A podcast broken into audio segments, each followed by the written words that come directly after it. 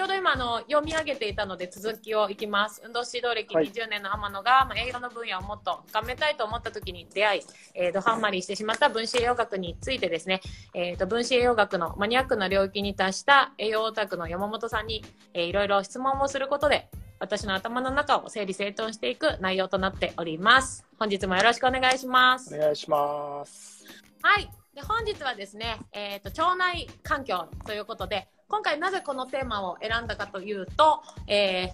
ー、分子栄養学で根本原因になりうる要素の一つっていうことで合ってますでしょうか、そうですね。まあ、非常に、あのー重要な、初めのアプローチとして重要な場所にもなりますね。はい。では、お願いします。はい。えーまあ、腸内環境の話っていうところなんですけども、まあ、皆さん結構ここは興味があるところなんじゃないかなっていうのがあって、まあ、それこそね、えー腸内細菌とか、まあ、その腸にいい、ね、特にね、ヤクルトさんとか、まあ、そういったところとかも売れてますよね、今。ヤクルト1000とかも売れてたりとかもするので、まあ、そのあたりですね、腸をケアしたらなんか健康になるんじゃないのというようなところがあるかと思うんですけども、まあ、実際ですね、もう腸は分子栄養学的に考えてもめちゃくちゃ大事なんですよね。で、やっぱり先ほどもちょっとお話いただきましたけども、根本原因リストみたいなところで、初めにやっぱり腸内環境悪い人は腸内環境にアプローチしないといけないというような側面があって、えーまあ、腸って言ってしまうと、体の内側にあるんですけど、外側なんですよね。あはい。ちくわみーたいな。ドーナツ構造ですね。そうです、ドーナツ構造。ちくわとかドーナツみたいな、まあ、人間って口からね、肛門までこう穴が開いてると思えば、これって、要は皮膚とも似たようなもんだっていうのがわかると思うんですよね。まあ、ただ体の中なので粘膜とかそういった細菌とかがいて、えーその吸収に特化したような場所になっているというようなとこ。で、人間ってあの、まあ、その赤ちゃんになる初めの細胞を分裂していくときに、まず腸から作られていくんですよね。腸とか脳のその部分から作られていって、だんだん人間になっていくので、まあ、優先的にやっぱりこの栄養を吸収できるような場所っていうのが、まあ、いかに重要かっていうのもあるんですけども、まあ、そこが、えーすごく炎症を起こしたりとか、腸内環境劣悪になっている方っていうのが、最近めちゃくちゃ多いんですよ。で、まあ、その中でもなんでそういうのが起こったらいけないかっていうと、まず一つは単純に栄養素の吸収が悪くなるというようなとこなんですよね。はい。いいですね。え面白いドーナツ型。そういったところでね、中があって、まあ、吸収される場所なんで、そこからの栄養素の吸収がそもそも良くなくなると。で、あと、腸って、これ壊しすぎちゃうと、リーキーガットっていう腸漏れ現象。まあ、腸の透過性とかって専門的に言って言うんですけども、要は腸の細胞の隙間が空いてしまうような現象が起こるんですよね。でそういったものによって、普段はこう分子的にちっちゃいものは、まあ、ま必要なものを通してたんですけども、割と分子量の大きなものとか、そういった異物までも体の中に吸収していったりとかしてしまって、それで、要は異物がたくさん入ってくるっていうところは、肝機能にも深かってきますね。解毒をしてるので、肝機能。なので、どんどんどんどん腸内環境が悪くなることによって、肝臓とか体の中の臓器までも痛めてしまうみたいなところが起こったりもするんですよ。いろんなところに影響があるんですね。はい、これもいろんなところに影響が出てきたり、あとは腸内細菌のバランスなんですけど、これが悪玉菌とか善玉菌とか日和見菌とかって形で言われてるんですけど、ここのバランスが変わると、当然、えーまあ、これもかなり重要な考え方なので押さえていただきたいんですけど、そういった腸内細菌っていうのは何か、人間の食べた何かを餌にして物質を作ってます。でその物質を人間が使ってると。まあ、それで、まあ、共存関係なんです。で、そういった。腸内細菌の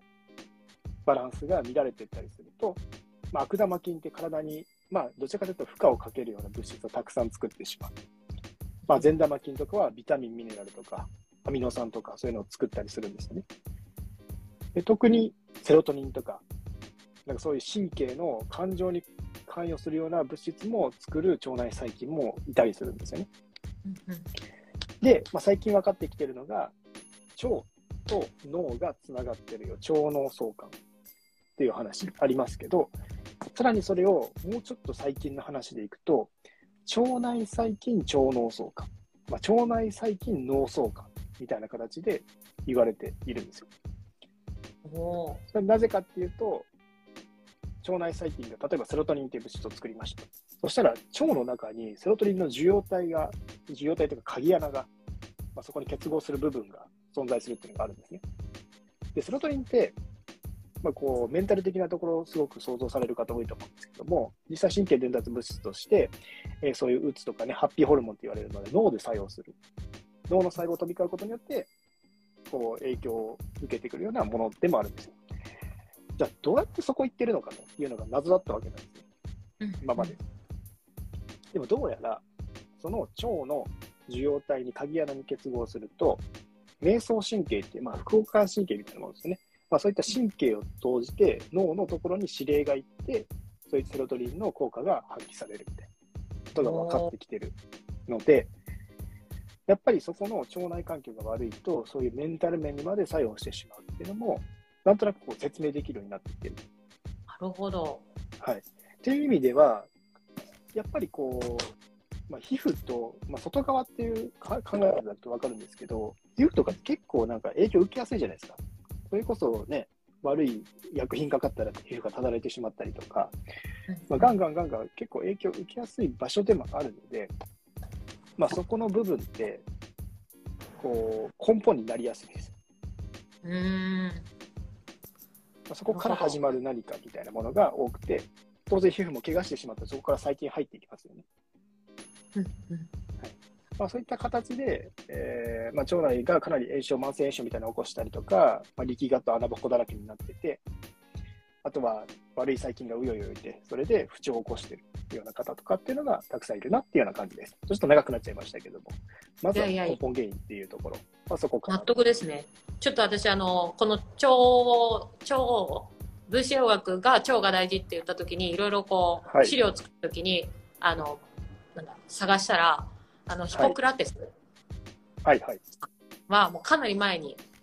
生きた方なのに、あの、すべての病は腸から始まるって言って、腸にはい。でめっちゃ大事だよって言ってたっていうのを見てね。これは使えると思って。うんなんかもう本当にヒポクラテスはみ未来から来たんじゃないかぐらい、なんかもう、本当すごいですよね。他のこともね、あの、食べるものは薬だみたいなことも言ってるしう、ん本当に、あ、もうこの人にはバレてたんだみたいな。そうなんですよ。真理に、あの時代にたどり着けてるっていうのが、すごいなって思います。すごい人ですね。はいあ。ね、ドラえもんで言うとなんか、タイムマシンで戻ったのかなっていうような。ねそう、もう本当に、本当にそうですね。あ、そう、香織さんがね、ヒポクラテス、そう、ヒポクラテスが、ね、言ってたんですよ。めちゃめちゃすごいな、この人と思って。やばい偉人さんですね。すごいですね。そうですね。はいすごい。すいません、脱線しました。ではですね、は次に、えっ、と、腸内環境が悪い時のサイン。これ知りたいです。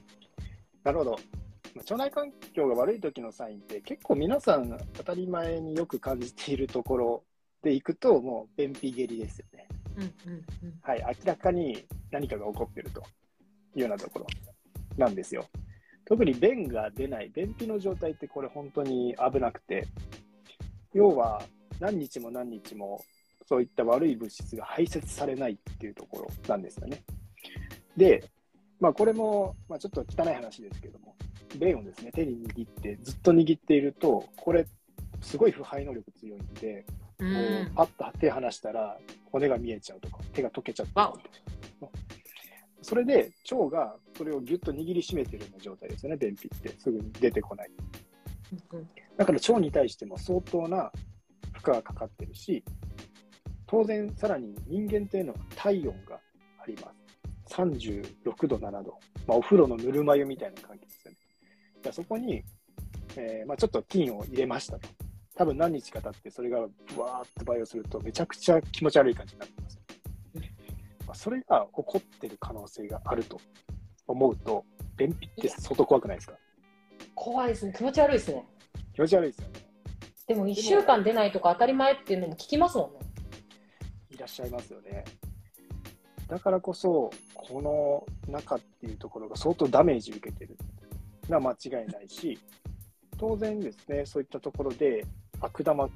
性のものとか、結構リーキーガットとか、やっぱりそうね、腸内環境劣悪になってる方っていろいろ起こしてる方多いので、じゃあ便秘になって、そういう悪い悪性細菌が食べたものを変換してしまって、悪いものにしてしまって、でも出ないってなると、もう腸に吸収とかしていかれるわけですよね、悪い物質も。そしたら悪い物質を総動員で処理しないといけないので、肝機能がすごく疲弊したりとか、そういうことを処理しきれなかったら、まあ、他に悪さしていく、細胞にも影響が出てきたりとかするわけなので、まず便秘っていうのは相当ね、えー、軽く考えない方がいい。うんうん。なるほど。はい。で、あと、下痢っていうのは、これは逆に栄養素とかが吸収されてない状態で、どんどんどんどん出ていってしまうというようなものなので、吸収不良を起こす。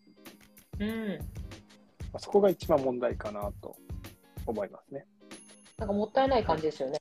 食べてないですね、はい。食べてるのにどんどん出ていく。全然吸収されてない、えー、っていうようなものが起こりやすいし、これもやっぱり、まあ、一つ大大問題ではありますよね。うんうん、なるほどで、あと、あるのは、お腹がぽっこりするとか。お腹ぽっこりっていう。例えば、ご飯を食べた後に、なんかガスっ腹みたいな感じなんですか？ああ、なるほど。はい。なんか張るな、お腹張るなっていう感じで、痛い痛い痛いってなるような状態。これもですね、えー、一つサインなんですよね。なるほど。なぜかっていうと、例えば、あの、感じた筋とかあるじゃないですか。女性とか特に気になると思うんですけど、そういった感じた筋で酵母筋なんですよ。で酵母ってパンを膨らます時とかに発酵するようなものなんですよね。でそういったものたちが逆に元気になってしまう、そういったものが活発になるようなものが体の中に入ってきてしまうと、ガス発生させるって、お腹がこう膨らんだ感じになったりとかするんですよね。で、この感じた菌とかがめちゃくちゃ元気になって、それこそコロニーみたいな感じで集まって作ってって、えー、まあ、いわゆる排水口のぬめりみたいなのを想像していただければいいんですけど、そういった状態になっていくんですよ、感じた菌とか繁殖すると。でなると、これめちゃくちゃよろしくなくて、まあ、いつも言ってるミトコンドリアとかそういうエネルギーを作るところの代謝を阻害する物質を作ったりとか、強制的に感じた菌でこう成長していくとニョロニョロニョロってこう、ね、進化していくんですよね。長くなっていくんですよ。禁止状態っていうところで。なってそれが腸の壁をぶち抜いちゃうんですよね。で強制的リーキーガットみたいな。怖いですよね。鼻の中見えないだけで腸内環境劣悪な状態って、多分それ顕微鏡とかで見てしまうと、もう多分今すぐにでもこれ除菌したいってなるぐらい、すごい環境になってるはずなんですよ。でもみんなこのガスっ腹って私も知らなかったんですよ、分子栄養学勉強するまで。はい、なんだこの症状はっていうのはあっても、それをガスっ腹と呼ぶっていうこと自体を、うんうん、多分知らない人多いんじゃないかなって思います。多いと思いますよね。なんかそういった、なんかなんか張るなっなんかある、うんうん、多分それが皆さんの認識で、ただそれは腸内細菌がガスが発酵して、やっぱり張ってる原因が何かあるんですね。うん、これをサインだって気づける人がもっと増えてほしいですね。そうですね。この僕たちもやっぱり自覚症状っていうところを扱って、まあ、ウェルビーチェックとか作ってるんですけども、まあ、そういったところでも結構見落としがちな自覚症状っていうのが、この文集学ではキーワードになってくる。うんうん、これってあるけど、別にぽっこりお腹だからといってすぐ死なないじゃないですか。すぐ手術しないといけないというわけでもないし。だからそういうのがアラートなんだよっていうことに、ちょっと敷居を落とすというか、まあ、その意識する幅を広げるというか、それはしていかないといけないなっていうのはありますよね。アンテナ広げてほしいですね。そうですね。あります。他にもありますか、まあ、他にもですね、例えば、まあ、胃酸っていうのもこれね、腸内環境を考えるときに胃酸ってセットなんですよ。まあ、消化するためのものっていうのはセットなんです。まあ、なんでかっていうと、この胃酸がしっかり出ていないことによって、まずまあそういった消化が弱まりますよね。例えばタンパク質とかも未消化になりやすい。で未消化になったものっていうのは、結構これがまた腸内細菌とかのこの吸収しきれなかったものが餌になってしまって、それこそ腐敗物質になってたり、特に動物性タンパク質とかって、まあ、こういうのが未消化で入っていってしまうと、悪玉菌の餌になって、こう悪いものを作りやすい。それこそおならが臭くなったりとか、便が臭くなったりとか、まあ、そういう方って消化できてない可能性とかって高いんですよね。で、まずそういった問題です。未消化の問題あるし、あと、胃で、まあ、いろんな細菌を皆さん吸い込んでるわけですよね。日常、いろんなウイルス、細菌を吸い込んでやってて、そういったものも、ある程度胃酸の強い酸によって、こう、悪い菌を死滅させるというような働きもあるんですよ。まあ、細菌の種類によっては、その胃酸の耐性があって、胃酸を通り抜けて、で死なない菌とかもいるんですけども、ただそれの、結構最近の現代人は、胃酸のペイハーっていう、まあ、酸性度が下がってきている方がいて、今まで倒せていた、胃とかで倒せていた菌が、そのまま腸まで行ってしまったりとかする人も多いよと。そうなってくると、腸内環境のバランスがまた崩れていって、悪玉菌優位とか、まあ、なっていってしまうと、これもよろしくないですよね。だから胃酸と腸内環境はもうセットで、まあ、これはもう分子枠でも考えるべき吸収できてるから2大アプローチ。だから栄養素をこれサプリでこのマグネシウム300ミリ取ってますって言われても、それ消化して吸収できてるんですかっていうところはもう常に考えていかないといけない。うん。で未消化でなって、お腹が、なんかマグネシウム飲んだらお腹ゆる緩くなるんですよね。あ、それって消化できてなくないですか？量多くないですか？いう角度でアプローチしていかないといけないっていうのもありますね。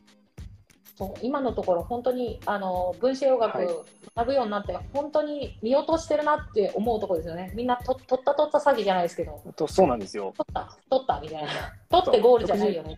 そうそうそう。食事食べてるんで大丈夫ですとか、えーサプリ取ってるんで大丈夫です。本当に？っていうのは疑わないといけないうんですね。うんなるほど。あはい。まあ、そのあたりが、まあ、えー中心にはなってくるかなと思います。細かいところでは多々、えーっと、あったりするんですけども、ありがとうございます。まずその中心ですね。はい。次の質問で。はいじゃあ、悪いこれらがあるよ。やばい、はいハマってるっていう人は、まあ、整えたいと思うと思うんですよね。その腸内環境を整える順番を教えてください。どうやってアプローチしていったらいいですか？あいいですね。なんかこう順番って言われるとすごいなんかこうね、えーいいなと思います。これさえ取っとけばいい、えー万能な線図みたいなものを教えてくださいって言われるよりかは、このやっぱり順番見ていかないといけない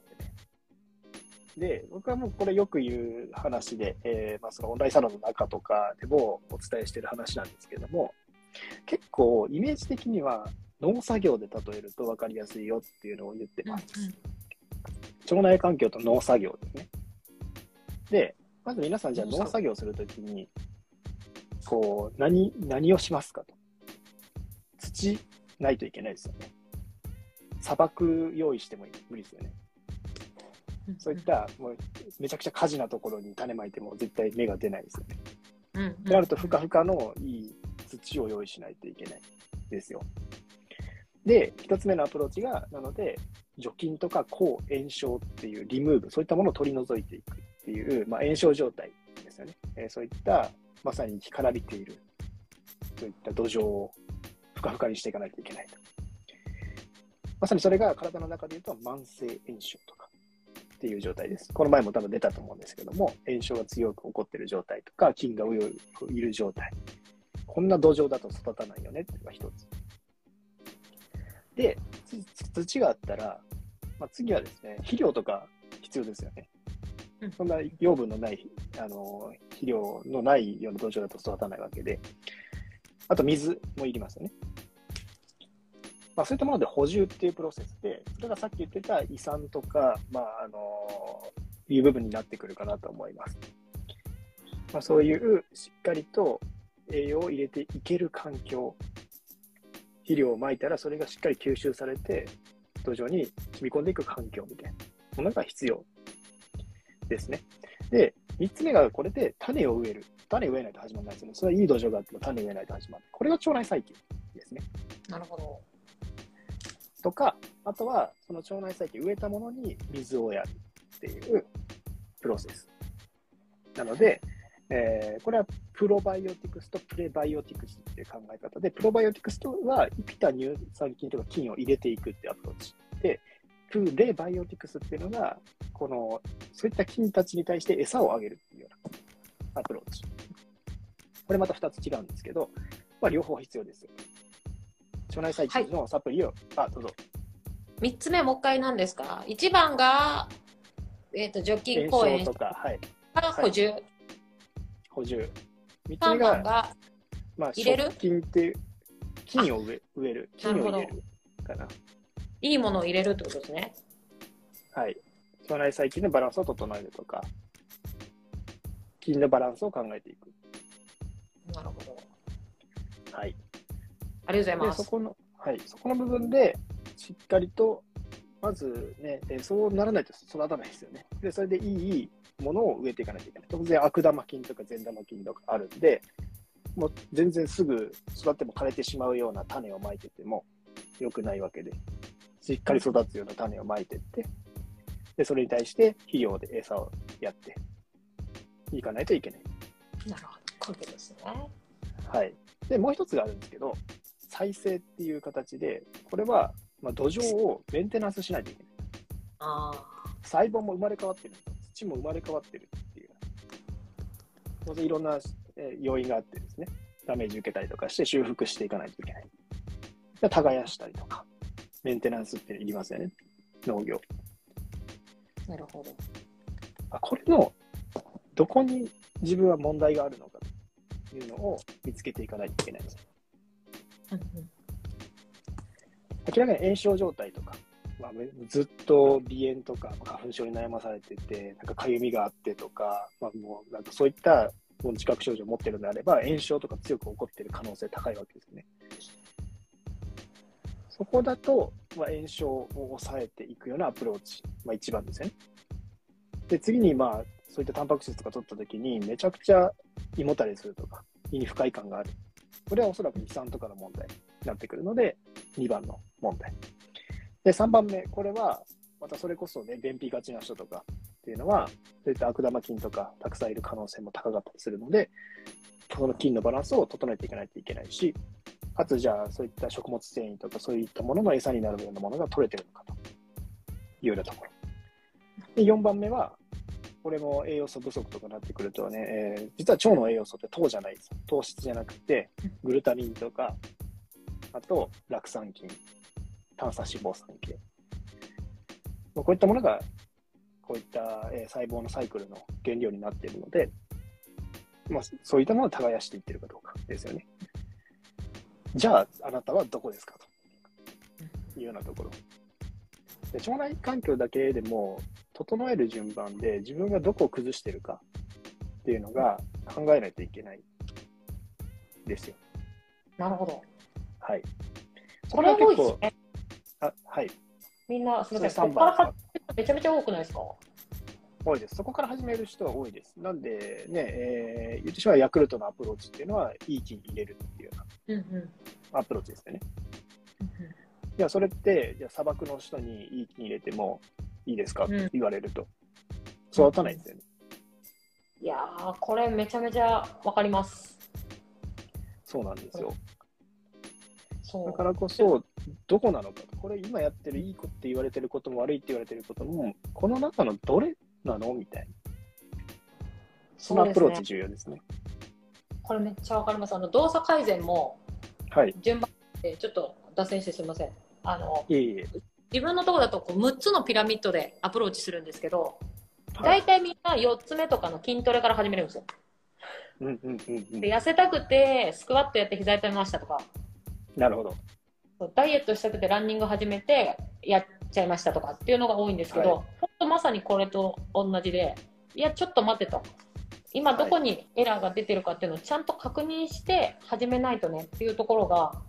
はい。ここもめちゃめちゃなんでここすごい理解できました。いや、本当にそういったアプローチ、うん、細分化していかないといけないし、うんうん。金とかって分かりやすいとは分かりやすいんですよ。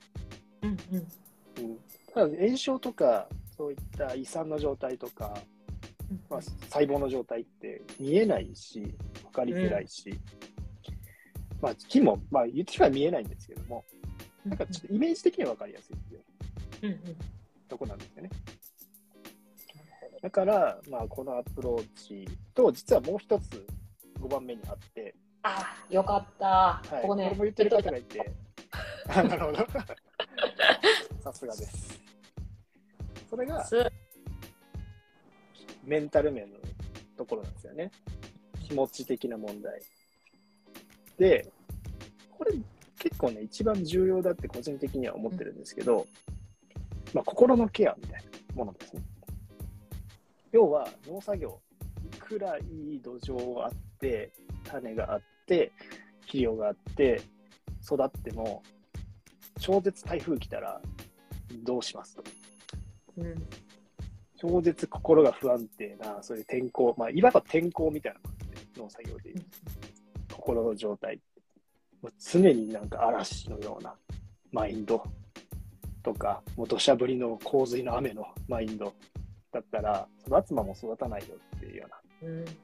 ここの考え方結構一番好きだなと思ってて、そうですね。はい。だから結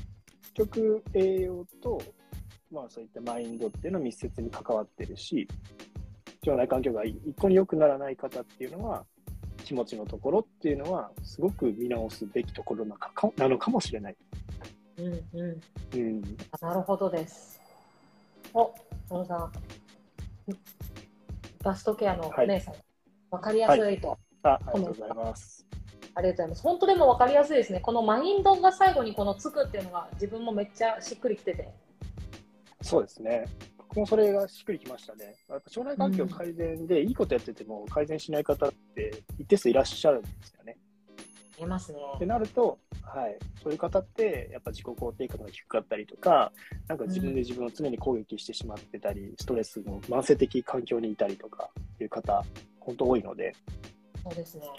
うん、まずはそこからなんだろうなっていうような。なるほど。あはい。りがとうございます。はい。いや、本当にこの、これわかりやすいです。はい。もう本当に今まで入れても入れてもっていう、やっぱ入れることしか考えてなかったので、ははいい、これからはちゃんとやっぱりもうちょっと細分化して考えて、自分がどの段、ねどこでつまずいてるのかをはい。してもらって。はい。でもこれ、あれですね、みんなに一回ウェルビーチェックやってほしいですね。そうですね。あの、ウェルビーチェック、結構腸内環境のところを真剣に考えてたりもするので、はい。はい。まあ、実は表向きの結果だとね、そんなに見せてないんですけど、あのしっかり炎症なのか、胃酸のところなのか、まあ、悪性細菌がいっぱいいそうなのかみたいなところは、ある程度目星がつけられるようにしてあるんですけど、まあ、実際問題、やっぱりこれも見てみないと分かんないっていうのは正直あって、それこそさっき言ってた一つ一つ腸内環境が悪い時のサインみたいなものから追っかけていく、まあ、そういったアプローチなんですけども、まあ、えーまずね、何からやったらいいかわからない方っていうのは、こう、一回そういうのもチェックしてね、自分の状態を把握するっていうのは重要かなと思います。そうですね。はい。ぜひ、あの、ウェルビーチェック、あの、なんて伝えたらいいですかね。貼っとけばいいですかね。あ、そうですね。興味ある方は、ウェルビーチェックとか調べていただいたりとか。ウウェルビーチェックで調べたら出てきますか？あ、出てくるのかな？ちょっと僕も調べたことないですけど、僕のあの、プロフィール欄とかにあるので、ぜあひですね、そのリンクとか。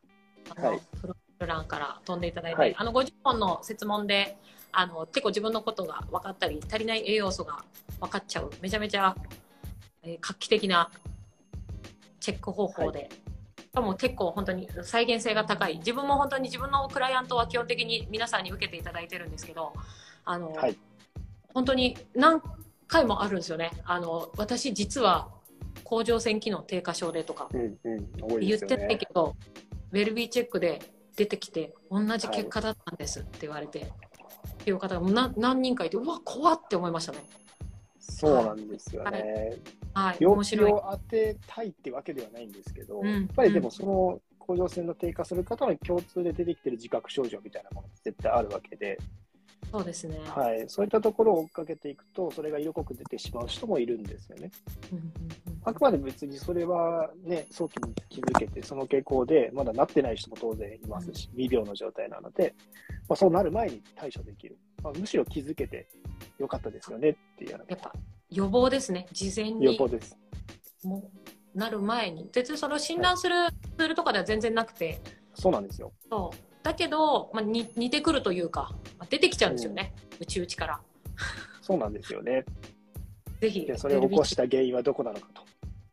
そうですね。やってみてください。はいさあ、じゃあお時間もちょっといいところになってきたので、最後にですね、この私と、えー山本先生に、えー、と関係する、えー健康第一学校についてですね、山本さんからはいお願いします。はい、はいえー、ちょっと毎回ご紹介している健康第一学校オンラインサロンなんですけども、まあ、11月1日からリリースした新しい、えー僕たちの、えーそういったオンラインサロン、プロジェクトというところになってくるんですが、ま、ここのコンセプトとしてはですね、子供の頃から学べなかった、えー子供の頃には学べなかった〇〇が学べる学校というようなところで、えーまあ、こういった話って、正直じゃあ、ね、中学校、高校とか、小学校とかで聞いていれば、あなるほどと。そういうのもあるんだっていうので、そこに興味を持ったりとか、自分で気をつけられる人が増える可能性もあるわけですね。ただそれが今現状、ほぼほぼ行われていないというところがあるわけで、じゃあその時に、ね、学校に訴えかけて、こういうのを入れましょう、栄養っていう授業を入れましょうってやると、果てしなく時間かかるわけで、多分無理なんですよね。であれば、今のご時世、こういった形でオンラインサロンみたいな形で学べる環境とか、ネットがたくさん普及してきて、学べる環境が増えたわけなので、学ぶ場所を自分たちで作っちゃえというのが一つコンセプトとなって、今、えー120名ぐらいの方の生徒さんにはなってきてるかなと思うんですけども、徐々にこう増えてきて、盛り上がってきております。まあ、ここ本当にですね、僕たちは1万人の生徒さんを目指しているというようなところで、まだまだ駆け出したばっかりなんですけども、ここが増えてくるとですね、世の中のそういった、まあ、変わりたいけど、まあ、こう知識がなくて変われない、きっかけがないとか、まあ、そういった方たちが、こう一つね、行動変容する機会になるかなと思ってますので、まあ、ぜひですね、こういったところ活用いただいて、えーご自身のですね、行動変容につなげていただければ嬉しいなと思ってます。で、中で何やってるかっていうと、あの、まゆ先生もね、先生で、運動科の先生として参加いただいてるんですが、まあ、そういった先生方、今22名ぐらいいらっしゃいます。まあ、様々な分野、ダイエットとか、えーパストケアとかもそうですし、IT の先生もそうですし、えーオーガニック科とか、ね、マネリテ科とかも様々あるんですよね。僕もその中で分子栄養学のところをお話しする先生先生と教頭先生としてやらせていただいてまして、まあ、今のような話もブログにまとめていたりとかしますし、えーそのあたりですね、めちゃくちゃ勉強になると思いますので、まあ、ぜひ興味ある方はですね、そこ、えー情報を取っていただければ嬉しいなと思っております。まああとは、まあ、あのバーチャルキャンパスっていう今のメタバースみたいな状態ですね。まあ、ちょっとプチメタバースっていう仮想空間で先生と交流ができたりとかっていうような要素も入っているので、まあ、ちょっとそのあたりもね、新しい取り組みに興味ある方はぜひ見ていただけると嬉しいなと思っております。まあ、100は一見にしかずっていうところなので、ぜひね、LP とか見ていただいたりとか、体験会とか、ね、そういったところを説明している方の動画見たりとか、えーしていただけると嬉しいなと思っております。まあえーめちゃくちゃ面白いので、えー内容もそれで、なんとクーポン使えば980円っていうところですので、本一冊買うより安い。まあ、これは僕も文章学で初め勉強するときにあったら絶対入ってたでしょうねっていうような内容ですので、まあ、あの興味ある方はぜひあの詳細見てみてください。よろしくお願いします。はい、ありがとうございます。はい、あの自分が本当に勉強してみて思ったのが、あのいろんな分子洋学を学ぶ場所ってあるんですけど、あの、はいやっぱなんだろうな、もう TCA 回路とか当たり前みたいな、そんな説明理解できたできて状態から入るのが当たり前みたいなところもやっぱり多くて、で自分にはえちょっとそこも説明欲しいなみたいなところがあったりとかするんですけど、はい。本当に、あのー山本さん含め、ここだと、まあ、そういう説明、わからないときはそこに前戻って説明してもらえるっていうところが本当に自分もありがたかったし、本当に質問しやすい環境を整っているし、さらにそれだけじゃなくて、各分野の、えーと専門家の方が集まっているので、本当にバストケアだったりとか、えー、と薬剤師さんで、えー時短ダイエットだったりとか、まあ、子どもの睡眠だったりとか、IT だったりとか、えー、とあれですね、えー、となんだっけ、名前が出てこない。まあ、いいや。いっぱいあります。い。いろんな各分野のプロがいてくれるので、自分は運動のプロとして、体の使い方だったり、えー痛み出にくい、怪我しにくい体とか、女性のダイエットとかっていうのを、えー、とシェアさせていただいてるんですけど、まあ、本当に先生同士が学び合ってレベルが上がってて、さらにそこに生徒さんが来てくれた時に、まあ本当に本だと、ここわかんないけどどういう意味とか、ここってこういう理解で合ってますかっていう確認ができないけど、ここだとできるっていうのがめちゃめちゃすごいなって思ってます。はい。はい。あとは、まあ、本当使うと安くなるので、アマゾンのクーポンはこんな感じなんですけど、まあ、クーポン使ってやっていただいた方が絶対にお得で、月額980円。はい、めちゃめちゃお得で、で、あれなんですよね。はい。そう、あの、一回入るためにめちゃめちゃやっぱ他のところってお金かかるんですけど、ちょっとお試しで入ってみたいな、みたいなのが、まあ、実現できるっていうのもありますね。そうですね、は普通に学ぶと正直、えー何十万ってかかると思います。むしろ僕は何十万かけて学んだことをここに全力投下しているので、それが980円って学べると思そうと、超お得かと思います。はい。はい。ぜひ、この今、超お得な、あの、ご利益をいただいているので、はい、皆さんと学んでいけたらなと思います。はい。はいそれではちょっと伸びてしまいましたが、えっ、と、今日の腸内環境についてはこれで終了したいと思います。で、えっ、と、次回は、えっ、と、消化力について、はい。また、えーいろいろ質問をしていきたいと思いますので、山本さんお付き合いお願いします。よろしくお願いします。はい。では本日はこれで終了したいと思います。ありがとうございました。またねーまたねー。